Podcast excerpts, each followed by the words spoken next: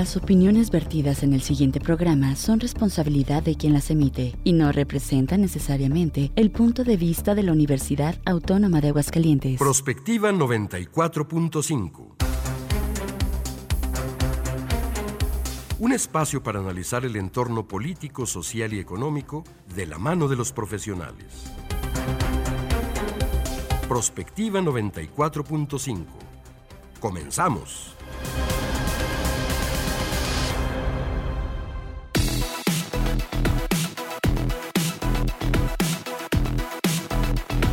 Hola, ¿qué tal? Muy buenos días. Bienvenidos a Prospectiva 94.5. Muchísimas gracias a todos ustedes por estarnos acompañando esta mañana de miércoles. Ya es 19 de julio de este año 2023. Gracias a todas las personas que se están conectando con nosotros a través de la transmisión en Facebook Live, a quienes están sintonizando, por supuesto, por supuesto nuestra estación universitaria. Gracias a todos ustedes. Hoy tenemos un temazo, pero muy bueno, sobre todo porque tiene que ver con muchas inquietudes que tenemos seguramente pues más del 50% de la población en el tema de las pensiones. Así que pues vamos a platicar con especialistas a propósito de esto, qué va a pasar en, en el futuro, las eh, personas estamos envejeciendo y escuchamos mucha información en todos los sentidos, entonces pues es importante saber qué es lo que tenemos que hacer para poder una obtener una pensión digna. Gracias a todos ustedes y como siempre me da mucho gusto saludar a mi compañera en la conducción, María Hernández. ¿Cómo estás, María? Buenos días. Muy bien, Leti, muy buenos días. Y pues sí, un tema muy interesante también, porque ahora las condiciones de trabajo están cambiando y los jóvenes, pues ya muchos de ellos no están afiliados a un sistema de pensiones como el que conocemos tradicionalmente. Y pues también hablar de ellos, de sus perspectivas y de qué va a pasar con, en un momento dado con su retiro. Y fíjate que cuando estamos jóvenes luego no reparamos en esta situación, pero ahorita sí está bastante complicado, sobre todo por el panorama económico. Gracias a Checo Pacheco por el apoyo en los controles técnicos. Gracias también a Vladimir Guerrero que nos está ayudando en la transmisión en vivo en Facebook. Si ustedes tienen alguna duda, de una vez mándenos sus preguntas en WhatsApp 449-912-1588 o ahí mismo en Facebook déjenos sus comentarios, qué es lo que les interesa saber el día de hoy con nuestros especialistas. Y bueno, pues sin más, vamos directamente al resumen.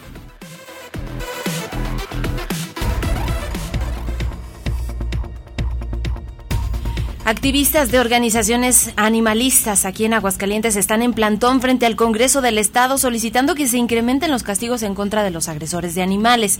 Esta manifestación se origina a raíz del caso del maltrato animal en donde una joven de 15 años le quitó la vida a un pequeño gato y presumió además esta acción en redes sociales. Cabe mencionar que esta menor fue posteriormente atacada en su domicilio en donde se arrojaron algunas bombas molotov. Escuchaba yo de las autoridades que esta chica parece que tiene algún trastorno mental y eh, no justifica. Hemos visto muchos casos específicamente que se suben a las redes sociales de lo que está pasando aquí en Aguascalientes y pues preocupa. De maltrato animal que preocupa, pero no solamente por el maltrato animal, sino porque estas personas pues luego en muchas ocasiones desarrollan conductas que van a afectar también a otros seres humanos. Exactamente, entonces por eso están pidiendo el incremento a las penas a quienes cometan estos actos que hoy además divulgan en redes sociales.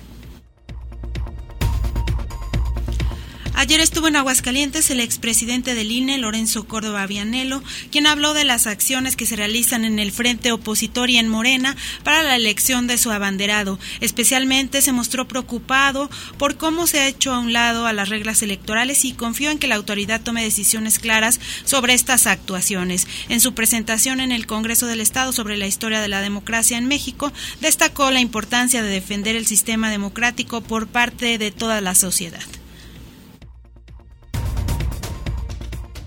Y hablando del respeto a las instituciones electorales, ante la prohibición durante este fin de semana eh, al presidente de la República, Andrés Manuel López Obrador, para abordar temas electorales, anunció en su mañanera una nueva sección a la que llamará No lo digo yo, para que la gente tenga información de lo que se dice sobre el proceso político. Ahí va a utilizar a un funcionario parapeto, obviamente, para seguir pues golpeteando especialmente a los mm, pues que están buscando las candidaturas, especialmente en la oposición. Por lo que comentó, pues va a poner en, ahí en sus proyecciones que tiene todos los días en la mañanera lo que la gente dice, ya sea en redes sociales o en algún otro lado, sobre el tema electoral, para pues Tratar librar de, alguna manera las sanciones que pueda de, que pueda ser acreedor. el INE ya lo publicó en su página este posicionamiento respecto de lo que está haciendo el presidente de la República y también las corcholatas. Seguramente hará lo propio en el tema de la oposición, porque además hemos visto que igual Xochil Gálvez de pronto pues como que tiene algunos argumentos que pueden ser considerados violatorios en materia electoral. Hoy se publicó la encuesta nacional de seguridad pública ENSU. De acuerdo a sus resultados, el 62.3% de la población de 18 años y más considera que es inseguro vivir en su ciudad. Las ciudades con mayor porcentaje de población que consideró inseguro vivir en ellas fueron con el 92.8% Fresnillo, 91.7% Zacatecas, 90.3% Ciudad Obregón y las de menor porcentaje son el 13.2% San Pedro Garza García, el 19.8% Benito Juárez y el 20 y el 20% Piedras Negras Coahuila. Y bueno, pues aquí como ya hemos visto de manera pues consuetudinaria o constante es que eh, el estado de Zacatecas siempre ocupa los primeros lugares en que su población se sienta insegura viviendo ahí. Y pues decir que un 62.3% de la población se siente insegura pues es hablar de mucho. Y pues hemos visto que los actos de violencia se han incrementado de manera exponencial en el país. Claro, y pues nosotros estamos cerquita de Zacatecas y de Guanajuato, también Jalisco, pues todos estos estados que están atravesando esta severa crisis en materia de seguridad y bueno, pues ahí están los resultados. Los habitantes no nos sentimos seguros. Bueno, y menos con cuestiones que también estamos viendo que ya están pasando en nuestro estado, ¿no? Como lo que vimos este fin de semana.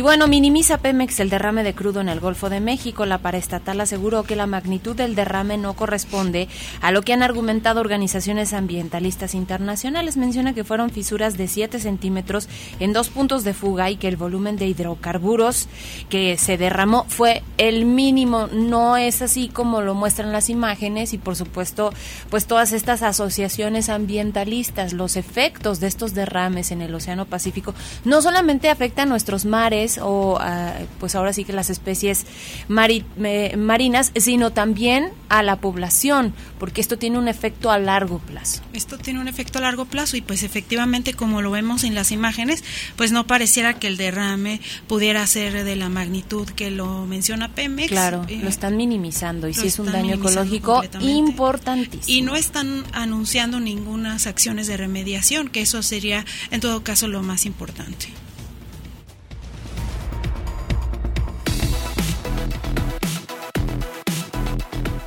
Comunícate al WhatsApp al 449-912-1588. Búscanos en Facebook como Radio UAA o en Instagram Radio UAA 94.5 FM.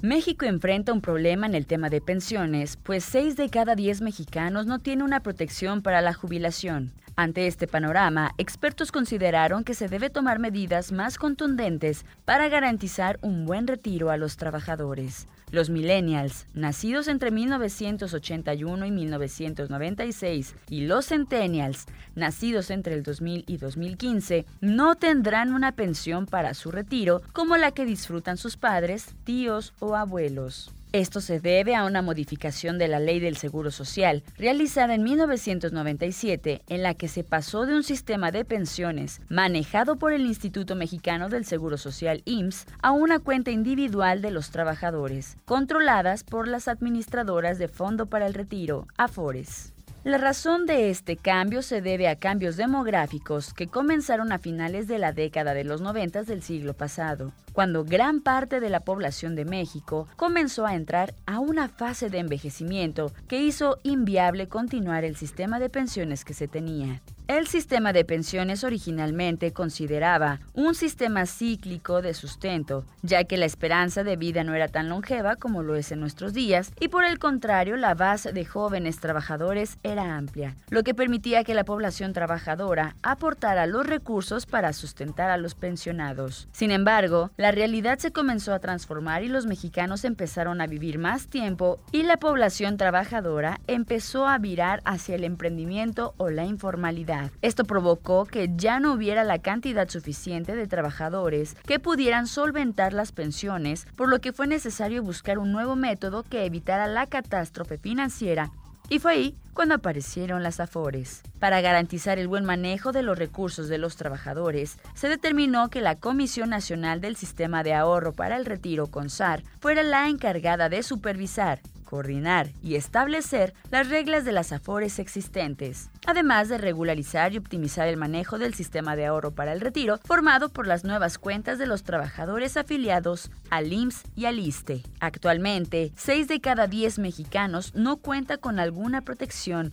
pensionaria. Otro gran problema radica en que el 40% de la población que sí cuenta con un sistema de protección tampoco tiene asegurada su pensión completa, esto debido a que no han sido capaces de tomar decisiones fuertes para proteger el interés de la mayoría, como aumentar la edad de retiro de los trabajadores.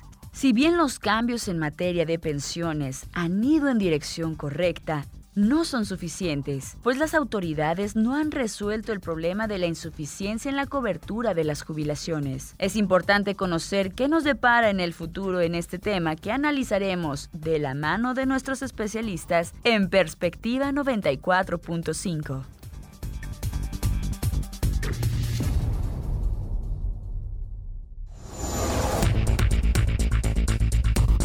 Ya son las 9 de la mañana con 11 minutos y bueno, ya tenemos aquí por supuesto a nuestros invitados especialistas en este tema el día de hoy. ¿Qué está pasando con el sistema de pensiones y cómo va a funcionar el retiro para las nuevas generaciones? Y bueno, en primera instancia quiero agradecer muchísimo la participación del doctor Octavio Maza Díaz Cortés. Él es catedrático y también investigador del Departamento de Sociología en temas especialmente de trabajo. Bienvenido doctor y gracias por estar aquí con nosotros. Gracias por la invitación. También está con nosotros la licenciada Paola Chávez Cruz, jefa del Departamento de Pensiones del Instituto Mexicano del Seguro Social. Bienvenida. Gracias.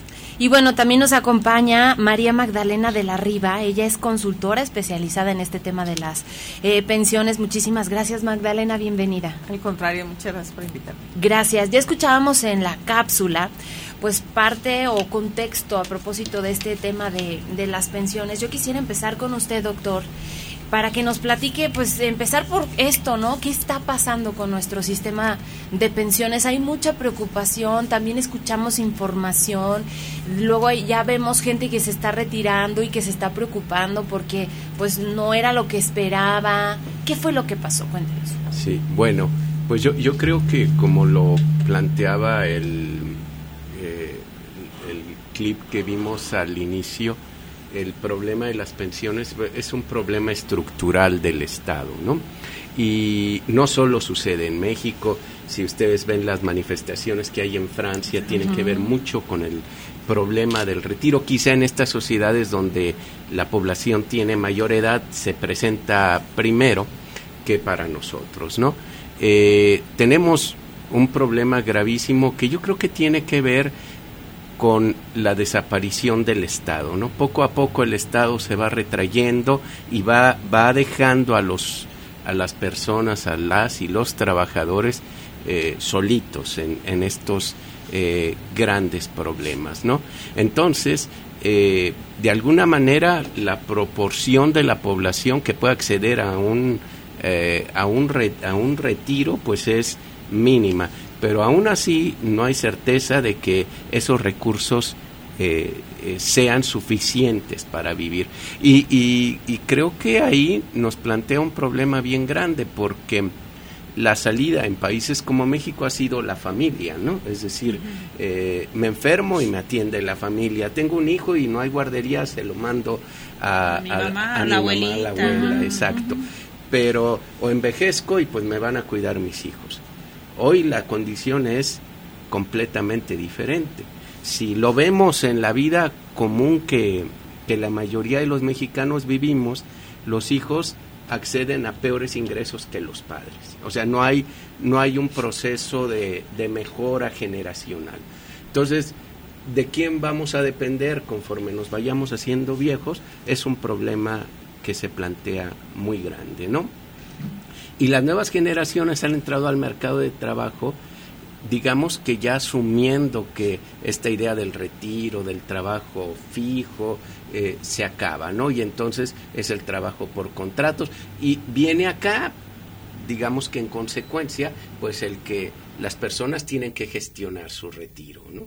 Y, y quizá eh, cuan, cuando vi la propuesta de su programa que era, bueno, ¿y qué van a hacer los jóvenes? Pues yo creo que hay que entender que se afronta esta circunstancia totalmente diferente a las nuevas generaciones.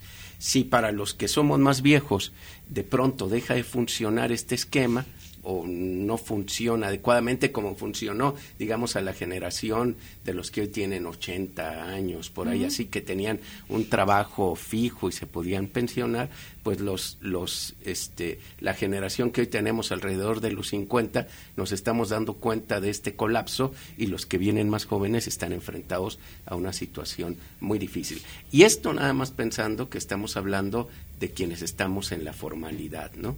El, el, la gran mayoría de las y los trabajadores mexicanos están en la informalidad. Entonces, ahí el pensar el futuro y la vejez es un problema que vamos postergando, ¿no? Es después veremos y creo que por ahí hay mucho que hablar.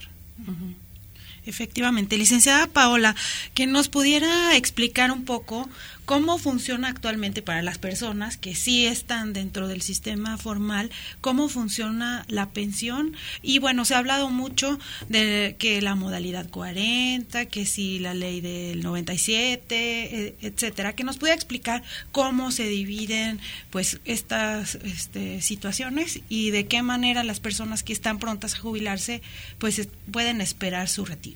Ok. Bueno, pues ciertamente existen dos leyes, que fue la, la ley del 73, que esta quedó derogada a partir del primero de julio del 97, cuando sale la nueva ley del IMSS. En la ley antigua, aún y que no se encuentre vigente, todas las personas que hayan cotizado con esta ley tienen el, el derecho de llegar a, a elegir con cuál de las dos pueden irse y este y la ley 97 pues entra para todas las personas que cotizaron a partir del primero de julio del 97 efectivamente hoy en día las redes sociales mm, yo me asombro en el TikTok cómo este quieren ganar los gestores muchísima gente para que obtengan queriéndoles vender la idea de pensiones muy altas cuando ciertamente una pensión se da en base a la edad y a las semanas de cotización que tiene cada persona. Jamás es cierto que si el vecino gana 30 mil pesos y yo tengo más semanas, a mí me vas a dar 40. Tiene que ver el salario promedio que esta persona tiene en la ley 73 en los últimos cinco años de cotización y en la ley 97 es un salario promedio de vida todo el salario que haya tenido a la hora de estar registrado ante el Instituto Mexicano del Seguro Social es el que cuenta. Creo yo que efectivamente estamos enfrentados a una generación la cual no tiene la cultura y creo que nosotros como padres tenemos mucha culpa de ese ser emprendedores, de salir adelante, pero no tenemos esa visión o de, no, no tienen más los jóvenes esa visión de que van a llegar a viejos, de que van a necesitar y necesitamos sí una seguridad social, sí o sí, para mi punto de vista. Ciertamente, muchos dicen una pensión que no me alcanza, sí, pero detrás de una pensión hay una seguridad social y hay un dinero fijo que te llega que si, fuéramos este, sensatos a la edad de nuestra vejez o cesantía, no tendríamos por qué estar pagando ya una vivienda o no tendríamos por qué estar ya teniendo gastos extras. Entonces, sí, les digo, se dividen dos, dos parámetros muy distintos. La ley de 97 también sufre una, una afectación o un cambio en el año 2021 donde se había dicho que se necesitaban 1.250 semanas, a partir del 21 se necesitaban 750 y empezó este mundo de gente a pensionarse con este número de semanas cotizando en la nueva ley, ya no esperándose a cumplir las 1.250. Claro.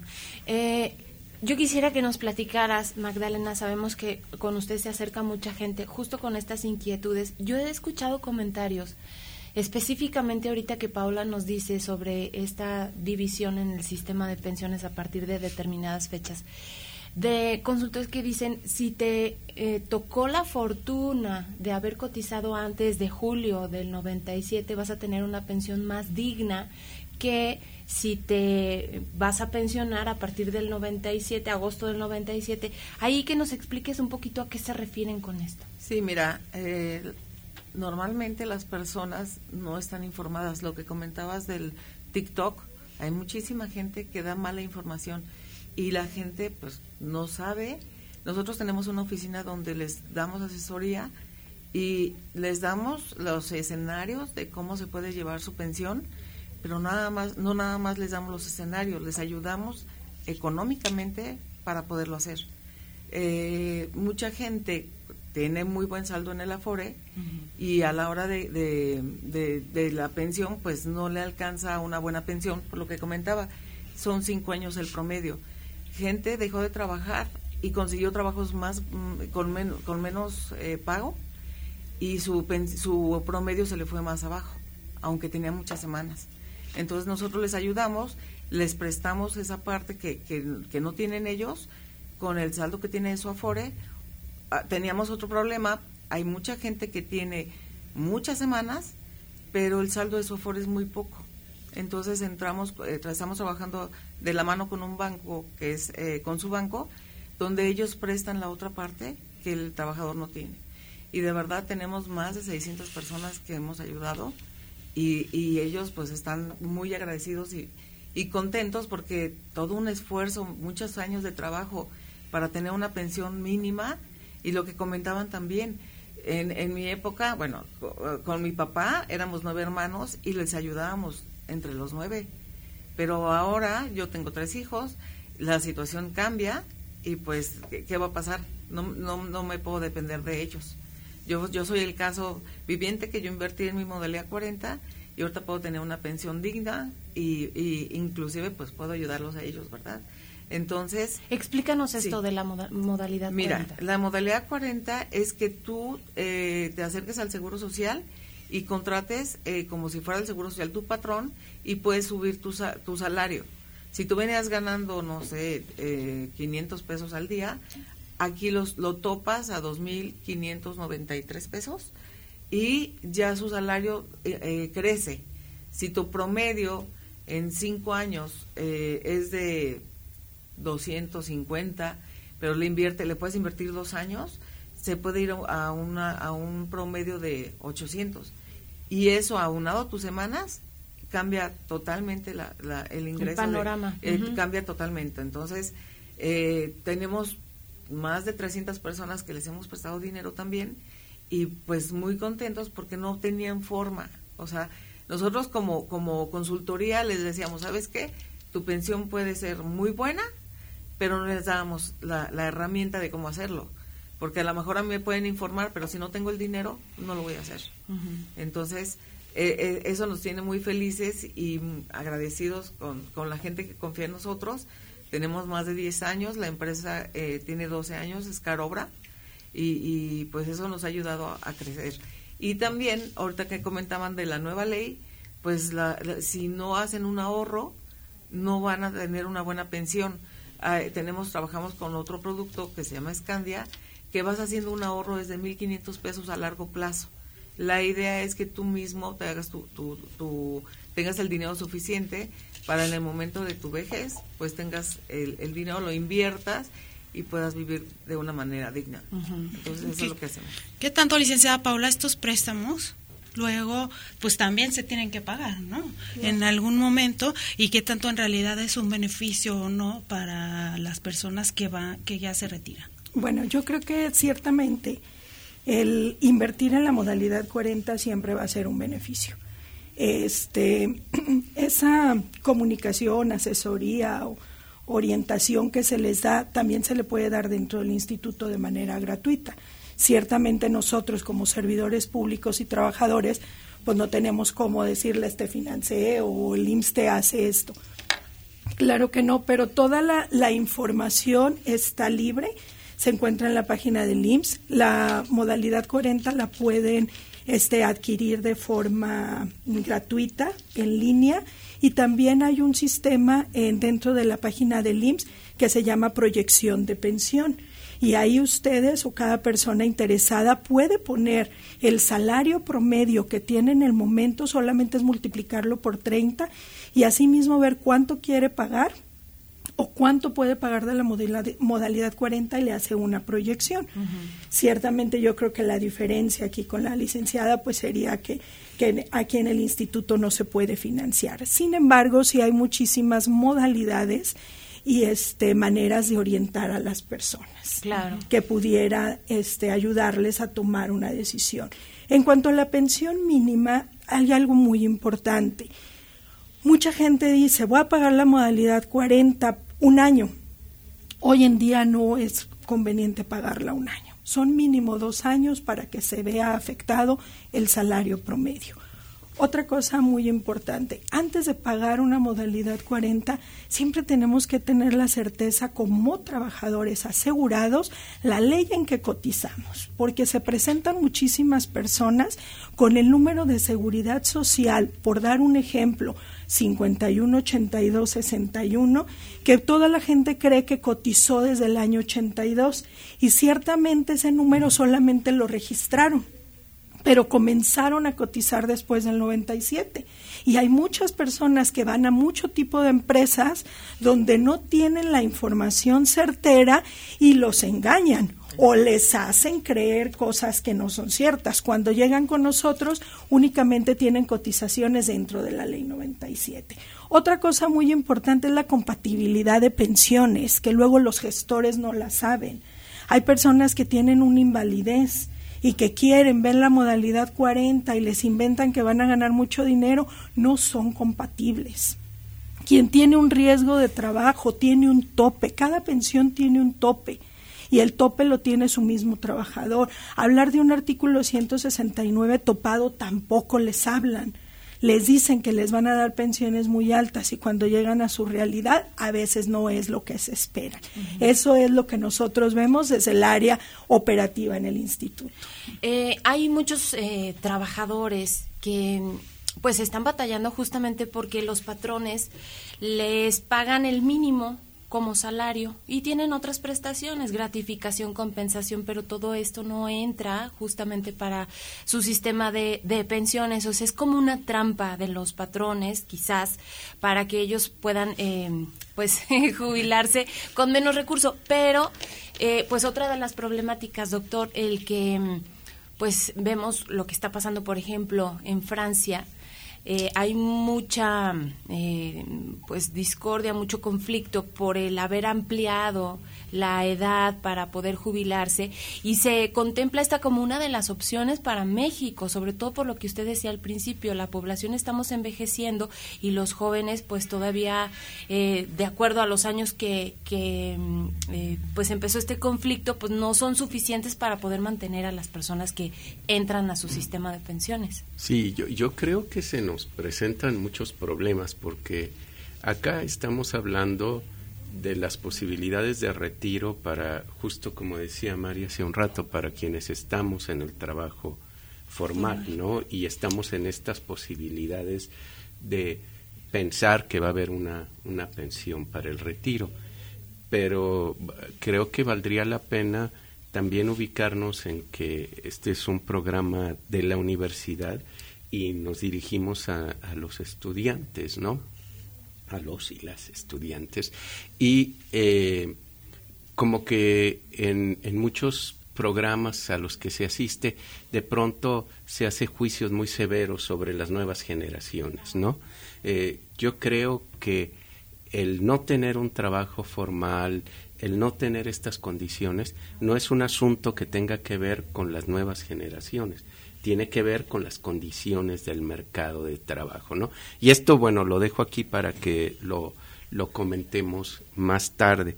Por, por otro lado, eh, yo creo, y bueno, aquí está la licenciada Paola que tal vez lo, lo pueda comentar, pero uno de los problemas que empieza a haber en muchos países es que al final los sistemas de pensiones quiebran, ¿no? Conforme hay más viejos, eh, ¿quién lo va a sostener, ¿no? Y si tenemos un sistema donde los más jóvenes no están entrando al mercado de trabajo formal, pues entonces, ¿cómo se va a solucionar este, este problema, ¿no? Eh, y, y, y bueno, también los datos nos indican que cada día más gente está buscando retirarse porque además la carga de trabajo se vuelve más intensa. De, de pronto creemos que aumentar dos años o, una, o no sé, cinco años el tiempo de, del retiro es cualquier cosa. Si, puedes trabajar dos años más, pues tal vez sí. Pero eh, si, si lo pensamos en un esquema como en la universidad, el que yo me quede más años también le cierra la puerta a las nuevas generaciones. ¿A quién va a entrar? Eh, y, y, este proceso de renovación de las plantas, en caso de las universidades, que son espacios hasta ahora muy protegidos, muy seguros, pero en todo el mercado de trabajo, ¿no? Y que además esto nos va generando choques generacionales, ¿no? Es decir, quítense porque ahí venimos, es porque al final estamos en un esquema donde no hay lugar para todos, ¿no? Claro. Pues son las 9 de la mañana con 31 minutos. Vamos a hacer una pausa. Si tienen alguna duda, comuníquese con nosotros al 449-912-1588. Ahí también nos pueden mandar mensaje de WhatsApp. En Facebook también estamos en la transmisión completamente en vivo. Ojalá que puedan hacernos llegar sus preguntas a propósito de este tema tan importante del sistema de pensiones y cómo va a funcionar el retiro para las nuevas generaciones. No se vayan, regresamos después de este corte.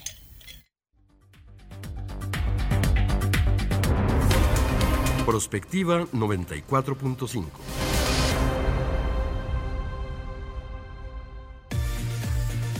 XHUAA 94.5 MHz de frecuencia modulada. Estudios y oficinas en el edificio 14 de Ciudad Universitaria. Aguascalientes, México. Radio UAA. Proyección de la voz universitaria. Si te interesa proveer de bienes o servicios a partidos políticos, coaliciones, precandidaturas, candidaturas, aspirantes y candidaturas independientes, debes inscribirte y estar activo en el Registro Nacional de Proveedores. Es rápido y fácil. Realiza tu alta en rnp.ine.mx. Si ya te inscribiste, mantén actualizada la información de los bienes y servicios que ofreces. Recuerda que si no estás en el RNP, no podrás ofrecer tus bienes o servicios. Mi INE es valioso porque mi INE nos une. Cada vez tenemos menos agua en el mundo y hoy somos muchísimas más personas de las que éramos antes. Además, solo el 3% de toda el agua es dulce. Por eso es importante cuidarla, reutilizarla y reciclarla, dándole un uso responsable. No nos hagamos. A todos nos toca cuidarla. El agua es vida. No tires la vida a la coladera. Comisión Nacional del Agua. Gobierno de México. La música que te transmite la vibra positiva está aquí.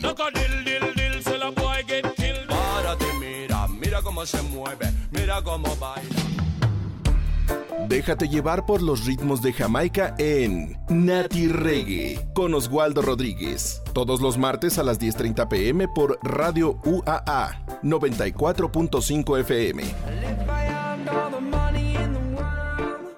En este momento, las 9 con 33 minutos. Prospectiva 94.5.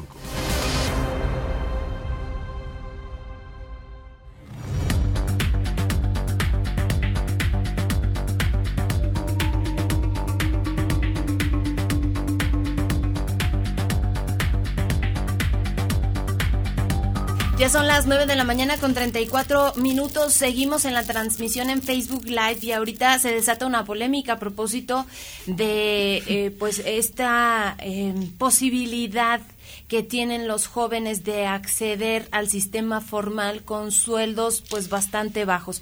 Decías, Paola, que hoy los jóvenes están buscando otras alternativas. Algunos emprenden, otros más trabajan en la informalidad y no están pensando, pues a lo mejor en alguna situación de riesgo laboral. Cuéntanos un poquito de esto que señalabas. Sí, miren, lo que yo comento es que ciertamente, como lo decía el doctor, para un profesionista que pasó ahora sí que cinco años, siete años estudiando y dando lo mejor de sí, pues ha de ser este catastrófico llegar a decir voy a tener siete mil, ocho mil pesos mensuales de pensión. Pero si empezamos o lo vemos desde una perspectiva de llegar a la vejez, dentro de la FORE está la manera de ahorrar. El dinero que tú ahorras voluntario es para subir tu monto de pensión al final de tus días o de tu edad. Estas aportaciones también son deducibles, son cosas que luego los jóvenes pues no conocen. Esta es la mejor manera de decir vamos a llegar a viejos. ¿Por qué es mi preocupación o por qué son mis comentarios? Porque yo estoy en el área operativa y para mí es muy duro llegar a ver jóvenes ahorita con insuficiencia renal, con ataques al corazón, que los infartos están de moda en la gente joven, que llegan con tantos problemas cuando aceptaron estar con un salario bajo por obtener mayor ingresos de otra manera y llega la realidad a la viudez o llega la realidad a una invalidez o a una desgracia de un riesgo de trabajo. En, este, en estas dos pensiones, como es invalidez y riesgo de trabajo, no estamos hablando de un salario promedio de vida, Estamos hablando de un salario promedio actual del que tienen. Si trae un salario ahorita un profesionista de 1.500 pesos y sufriera un accidente de trabajo, ese es el salario que se toma como base. Si es para una invalidez, lo vamos a prometer con 250 semanas. O sea, y todo esto los jóvenes, a mi manera de verlo, porque lo veo a diario, no piensan en que les puede llegar a pasar. Creo que ni nosotros mismos, ¿no? Pero ¿qué tanto es que no piensan o que no tenemos la información necesaria para luego ir planteando escenarios de futuro? Yo, yo, yo creo que es que son como dos dimensiones del debate. Lo, lo que nos dice la licenciada Paula es muy cierto y es hay que considerar estas dimensiones legales. Ahora, eh, el problema es, yo, yo lo veo desde otra perspectiva y es el mercado de trabajo no, nos presenta condiciones adversas. Es decir, si los datos son que en promedio un trabajador aguascalentense, que además estamos entre los mejores niveles del país, va a ganar 7 mil pesos mensuales. Hay que imaginar cómo vives con esos ingresos. Claro. Cuando si haces el cálculo y dices, ah, bueno, y hay que tener familia, pensemos que trabajan los dos, de todas maneras, según los datos de Coneval, esto nos lleva a la pobreza. y, y, y los salarios de los profesionistas están poquito arriba. Entonces, cierto, ¿por qué se va la gente a la informalidad? Porque hay que comer si, si me preguntas, ¿va a haber eh, condiciones para, para la invalidez, que, que, es un problema real? No, no las hay. Pero eh, la, la, pregunta sería, ¿por qué nos vamos a, a, trabajos informales? Pero además tenemos el problema de, de, y otra vez es, son condiciones que tienen que ver con el Estado, que ocupan mano de obra y la, la, la, reciben como si no fuera calificada, ¿no? Es decir, estamos tendiendo a, a, a, como digamos, a bajar la calificación de las personas, ¿no? Y esto entonces hace que en realidad lo que se esté solicitando sean puestos poco calificados, ¿no? o sea, y yo creo que ahí, eh, pensando en que, primero, la defensa de la seguridad social es urgente, ¿Qué, hace, ¿Qué haríamos sin un IMSS que esté cuidando las pensiones?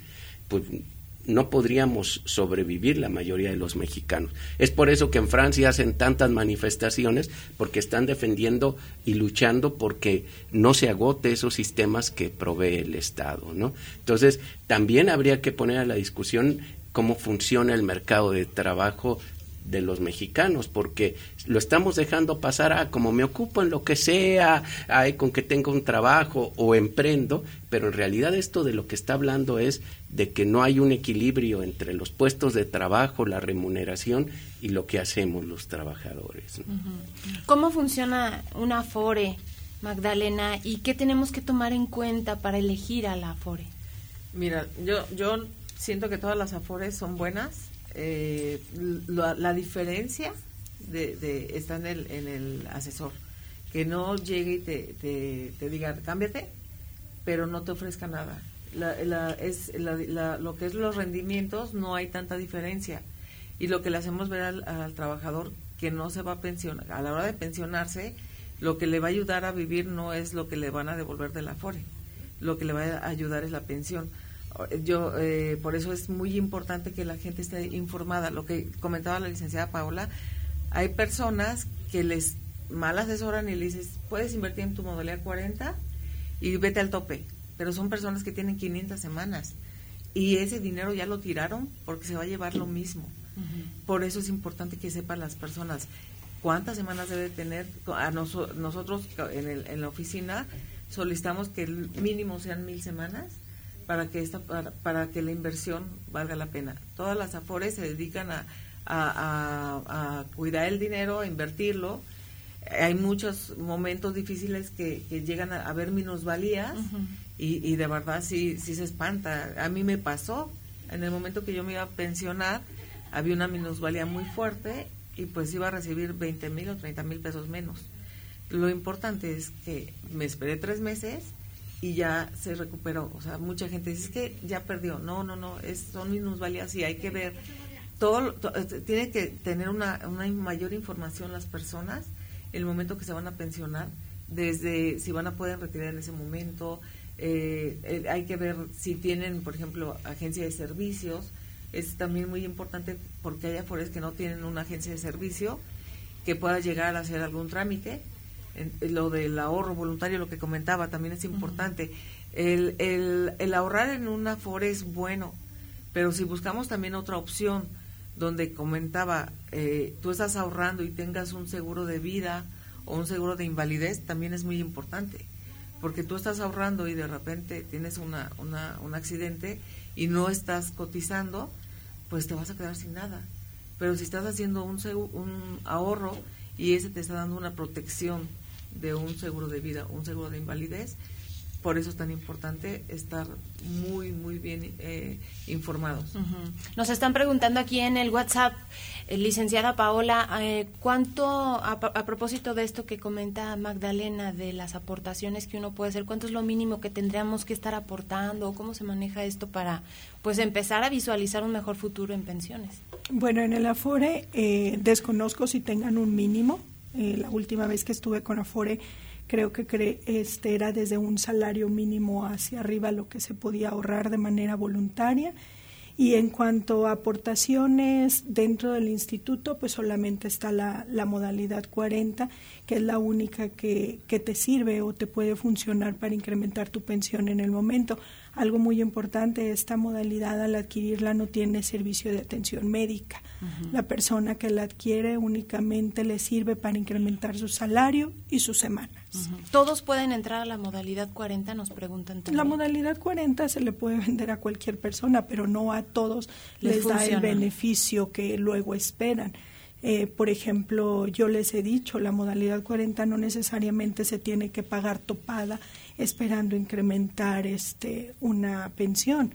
Muchas personas, por ejemplo, jubiladas de gobierno del Estado por ISPEA, que también cotizaron a la par en una modalidad 10 ante el instituto, pueden también adquirir esto para llegar a tener dos pensiones, tanto la del ISPEA como la del Seguro Social, y pueden contratar la modalidad 40 con un importe bajo, nada más para obtener un beneficio a futuro. O sea, tiene muchísimos panoramas y no solo está la 40. Hay más modalidades que yo creo que están hechas al zapato de cada trabajador y de cada persona que necesita. Hay mucha información en la cual pueden acudir a una subdelegación o buscarlas vía Internet. Hablaba ahorita de lo de ISPEA y hay personas que han cotizado en diferentes sistemas de pensiones. Por ejemplo, en el ISTE un tiempo, otro momento en el ISPEA, otro momento en el Seguro Social. Ahí cómo funciona para ellos, sobre todo cuando ha habido poco tiempo de cotización en, una de la, en uno de los sistemas. Ok, mira, por ejemplo, ahorita ya está la portabilidad de semanas de IMSS al ISTE o del ISTE al IMSS esta la persona que así decida jubilarse o pensionarse bien por una de las dos debe de trabajar sus últimos años en el que ellos hayan decidido. Esto se da con la reforma del ISTE. Al, al, al, nacer la reforma del ISTE, ellos firman, digo, desconozco, estaría mintiendo si sé con exactitud cómo es el programa del ISTE, pero firmaron por cuentas individuales al firmar por cuentas individuales tienen esta opción de traer todas sus semanas que cotizaron, por ejemplo, en el ISTE al IMSS para tener una pensión dentro del instituto. Las semanas pueden ser sumadas. ISPEA con IMSS pues obviamente no son compatibles. El ISPEA lo único que hace es pagar la atención médica. Seguro Social solamente presta atención médica a los trabajadores de ISPEA. Sin embargo, si cotizaron ISPEA y también cotizaron, pueden llegar a obtener la, la doble pensión sin problema. Hay empresas, por ejemplo, lo que es la Comisión Federal, la CFE, Autónoma de Aguascalientes, Telcel, Telmex, son empresas que tienen unos este, contratos propios, colectivos, donde luego se, se van antes del tiempo todas estas personas luego van y adquieren la modalidad 40 para los 60 años tener la pensión del instituto.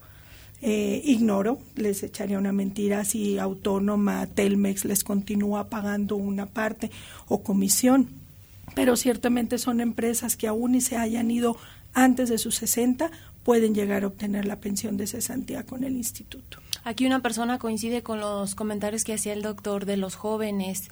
Se dedican a actividades que no es dentro de la formalidad o, por ejemplo, ahorita están muchas profesiones como youtubers, eh, pues cuestiones que no se han como mm, pues regulado bajo estas normativas y que, bueno, reciben ingresos que pues les sirven precisamente para sobrevivir porque pues siete mil, ocho mil pesos. ¿Hay alguna alternativa que pudiera tomar el Estado, doctor, en el sentido de decir, bueno, esto está pasando, este es nuestro escenario, nuestros jóvenes están decidiendo hacer esto, ¿cuál pudiera ser como el camino que tendríamos que tomar pues para poder tener una jubilación más digna? Bueno, yo, yo creo que la pregunta esa se la tendríamos que dirigir a la licenciada Paola, no, no por aventarle la bolita, sino porque si estoy entendiendo bien, lo que ella plantea es esta posibilidad de yo voy al seguro, es un programa que donde yo pago mensualmente y estoy construyendo mi posibilidad del retiro. Eh, si eso es cierto, sí, sí, Entonces, digamos, ahí se abre una posibilidad para los más jóvenes. Ahora, yo, yo nada más diría, eh, debemos ser muy cuidadosos cuando estamos hablando del trabajo de los jóvenes, porque decir todos quieren ser youtubers eh, es una fantasía de, de, trabajo. O sea, habrá quien le va muy bien y es una ocupación de moda y todos, hasta mi hijo de ocho años quiere ser youtuber. TikTokers, influencers, youtubers. pero la mayoría de los jóvenes de, la universidad no van a hacer eso, van a tener que ir a trabajar eh, en, en, en, otro tipo de espacios, ¿no? Entonces, eh, o sea, vamos, el, como que deberíamos hacer igual un trabajo de pensar a qué te vas a ir a trabajar cuando salgas estudiando derecho, medicina, arquitectura, sociología, lo, lo, que, lo que cada uno, cada uno esté estudiando, ¿no? Entonces, eh, tal vez son trabajos menos lindos, menos glamorosos, pero justamente nos enfrentan a un mercado de trabajo eh, este, que, que tenemos que ir construyendo. De hecho, si si me dijeras, con respecto al mercado de trabajo, los estudios nos demuestran que aquellas personas que empiezan a trabajar antes de salir de la universidad son quienes tienen mejores trabajos al salir. Como que en los tiempos antiguos era, mientras estudio solo me dedico a estudiar y a pensar. Hoy en día no, hay que estar pensando en el mercado de trabajo, yo creo que desde el primer día que pisas la universidad. Y sin duda hay muchos jóvenes que pues forman sus microempresas, o sea, como decía la licenciada Paola, son emprendedores o también entran al, al mercado freelance porque ya hay muchas empresas en donde se contrata a las personas pues a distancia básicamente y, y los trabajos son un poco mejor remunerados en ese caso. Claro. Sí, y, y bueno, todos estos esquemas que además explotan con, con con la pandemia del trabajo en línea. O sea, hoy te puedes contratar en cualquier lugar, incluso del mundo, y hacer trabajo, pero otra vez, eh, cuando somos jóvenes nos es muy difícil, y aún más viejos nos es más muy difícil pensar en el futuro, en la posibilidad de, de sufrir una enfermedad. Decía un dato que es escalofriante la licenciada, los infartos, ¿no? O sea, ¿qué vivimos? Con tanta presión, tan malas condiciones de vida que es fácil infartarse muy cada día más joven, ¿no? Entonces, esto hay que considerarlo por más de que cuando estamos en la uni nos sintamos invencibles. ¿no? Claro, es cierto. Y esta alternativa que ha lanzado la Federación de poder, mm, pues tú pagar tu seguro social y con esto asegurar eh, pues alguna eh, jubilación o un sistema que te permita pues tener estos ingresos a la hora que quieras jubilarte, ¿no, Paola? Sí, claro, miren, yo les repito, yo lo veo desde, mm, desde el lado operativo, yo estoy en el área y y para mí es difícil ver cuando llegan los jóvenes con este tipo de problemas o las madres de los jóvenes fallecidos porque no están casados o no tuvieron una familia. Entonces a lo mejor por eso es mi punto de vista muy personal en el que sí debemos de construir un presente para vivir un futuro. Yo cuando llegué a, la jefatura de pensiones fueron de las cosas que, que me ha dado aprendizaje la vida de que hoy estoy y mañana no sé si exista. Entonces, esta parte yo me quedo mucho con ello. Los jóvenes, eh, tengo tres hijos, siempre los invito a que busquen la manera de pensar en obtener algo en un futuro, de tener algo estable. Ciertamente podemos decir que es pequeño, pero yo veo una seguridad social. ¿Cuánto nos sale ir con un especialista? ¿Cuánto nos sale una cirugía? Reconozco que el instituto está rebasado de, personas aseguradas y no damos tal vez este, la cobertura que, que se nos demanda, ¿no? Por más que, que, lo intentemos, lo tratamos y hacemos nuestro mejor esfuerzo como trabajadores sin embargo, lo, lo, lo conocemos y sabemos este, pues la falta que nos hace más infraestructura, más medicamento, todo. No, no, no estoy hecha fuera de la razón. Sin embargo, un joven que no piensa en un futuro, por muy universitario y talentoso que vaya a ser, puede llegar a enfermarse. Y no va a haber o no hay con, con enfermedades tan grandes dinero que nos alcance para pagar. ¿Cómo funciona el seguro voluntario y cómo pueden los, los jóvenes o los mayores ah, afiliarse a, esta les digo, hay diferentes ramas. Una este, muy buena en lo personal que se me hace porque puede servir para los jóvenes es estar inscritos bajo un registro patronal de modalidad 10, donde son trabajadores independientes. Este lo pueden hacer en línea, se paga de manera mensual, semestral o anual y ayuda también para recuperar nuestras semanas a las personas que tenemos mucho que no trabajamos para obtener un beneficio. También lo podemos adquirir para juntar semanas si nos faltan y así ya tenemos la atención médica. Como todos los trabajadores sabemos, en México, a nivel mundial, es el único país que la seguridad social protege a nuestros familiares. Lo que es Europa, lo que es Estados Unidos, se paga aseguranza o se paga por cada miembro familiar.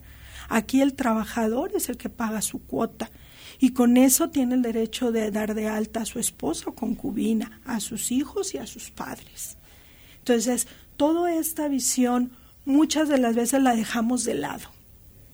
La dejamos de lado y solamente visualizamos el quejarnos y el decirnos no vamos a tener, no vamos a obtener una pensión como los de la ley 73, mi papá tuvo, yo ya no tengo. Sí, pero esta es mi realidad, este es mi hoy. ¿Y cómo tengo que visualizarlo? Si quiero ser un emprendedor, si tengo mi propia empresa, ¿cuántos empresarios no hay que tienen pensión del IMSS? Que estuvieron dados de alta y que pagaron la modalidad 40 y hoy en día tienen una pensión. ¿Por qué los jóvenes de ahora no pueden visualizar así, aunque no sea una pensión de 50, 40, 70 mil pesos, que puedan llegar a tener una pensión de 20 mil y digan que es poco, pero es algo seguro, que ya les da algo en un futuro? Les repito, es porque yo estoy en el área operativa y lo veo día a día. Claro. Eh, pues ya se nos está acabando el tiempo. ¿Algún comentario final, Magdalena, que nos pueda dar cada uno, empezando por ti? Es importante lo que comentó de la modalidad 10, que pueda tener eh, servicio médico, semanas, y lo que comentaba también de lo de modalidad 40, solamente puedes comprar semanas, pero también hay otra opción que es la 33, que puedan tener, contratar el servicio médico. Para, para esas personas que no están cotizando eh, y que no, no, no va a la 10 con la 40. Entonces, eso es mi comentario. Muchísimas gracias, la verdad, muy interesante todo. Gracias. Muchas gracias. Nos preguntan que eh, dónde se pueden acercar para preguntar semanas cotizadas y todo esto, Paola. Lo pueden hacer en línea en la página ims.gov.mx, semanas cotizadas. Pueden ir directamente a la subdelegación que, que les corresponda. La norte está en el Agropecuario Express, la sur está en la calle Ecuador este, estamos divididos en dos porque la zona de Aguascalientes la dividimos López Mateos en nuestro parámetro, el lado norte nos corresponde la subdelegación norte, el sur le toca a la sur. Entonces al domicilio más cercano que le toque, si no lo puede hacer en línea. Es muy importante que hoy en día tengan actualizados sus datos porque si no lo pueden hacer por internet es porque su CURP, su número de seguro social o nombre trae algún detallito. Entonces hay que acercarnos para actualizar y tener todo en orden. Nos están preguntando también el teléfono de contacto con ustedes. Sí, es 449-919-0758. Perfecto. Un comentario final, doctor. Sí, pues yo creo que después de esto la defensa de sistemas de protección como el Seguro Social es una cuestión que deberíamos tomar muy en serio, jóvenes y más viejos. Y bueno, también decir que no me sabía este dato que dio la licenciada Paola de, de la protección a la familia pero también hay sistemas de seguridad que son universales, ¿no? Eh, países como Brasil, pues no necesitas ser trabajador para tener protección. Eh, yo creo que siempre tenemos que ser críticos con lo que está pasando en nuestro país, porque de ahí depende la vida de muchas personas, ¿no? Y que funcione la seguridad, la atención médica y las posibilidades del retiro, pues yo creo que es una, una cuestión que tendríamos que estarle preguntando siempre a los políticos. Claro. Muy bien, pues les agradecemos muchísimo a los tres por haber participado con nosotros. Esperemos que se hayan aclarado sus dudas y por supuesto, pues con temas que nos sirven a la reflexión y que nos ponen pues ahora sí que en el camino de la acción, sobre todo pues porque hay muchas personas que desconocen cuál es su situación, incluso hasta el número de seguridad social, quizás hasta no, no se han eh, pues eh, verificado que sea el correcto, en fin, hay que tomar en cuenta toda esta información, sobre todo pues pensando en los años futuros. Y bueno, pues nos vamos, Mari. Nos vamos, agradecemos a quienes nos estuvieron siguiendo a través de Facebook Live, especialmente a Rafa Pérez que preguntó el contacto aquí de la consultora, ya se lo ya se lo hizo saber y pues gracias a todos los que nos estuvieron siguiendo a través de nuestros diferentes medios. El día de mañana tenemos un tema por demás interesante que es hablar de la despenalización del aborto y de esta sentencia que ha dado la Suprema Corte de Justicia específicamente para el Estado de Aguascalientes. Pues les agradecemos muchísimo el favor de su atención. Gracias también a Checo Pacheco, a Vladimir Guerrero, pero sobre todo a todos ustedes que nos acompañan. Nos encontramos mañana en punto de las 9 de la mañana. Soy Leti Medina, les deseo que tengan un excelente miércoles. Prospectiva 94.5 Un espacio para analizar el entorno político, social y económico de la mano de los profesionales. Prospectiva 94.5.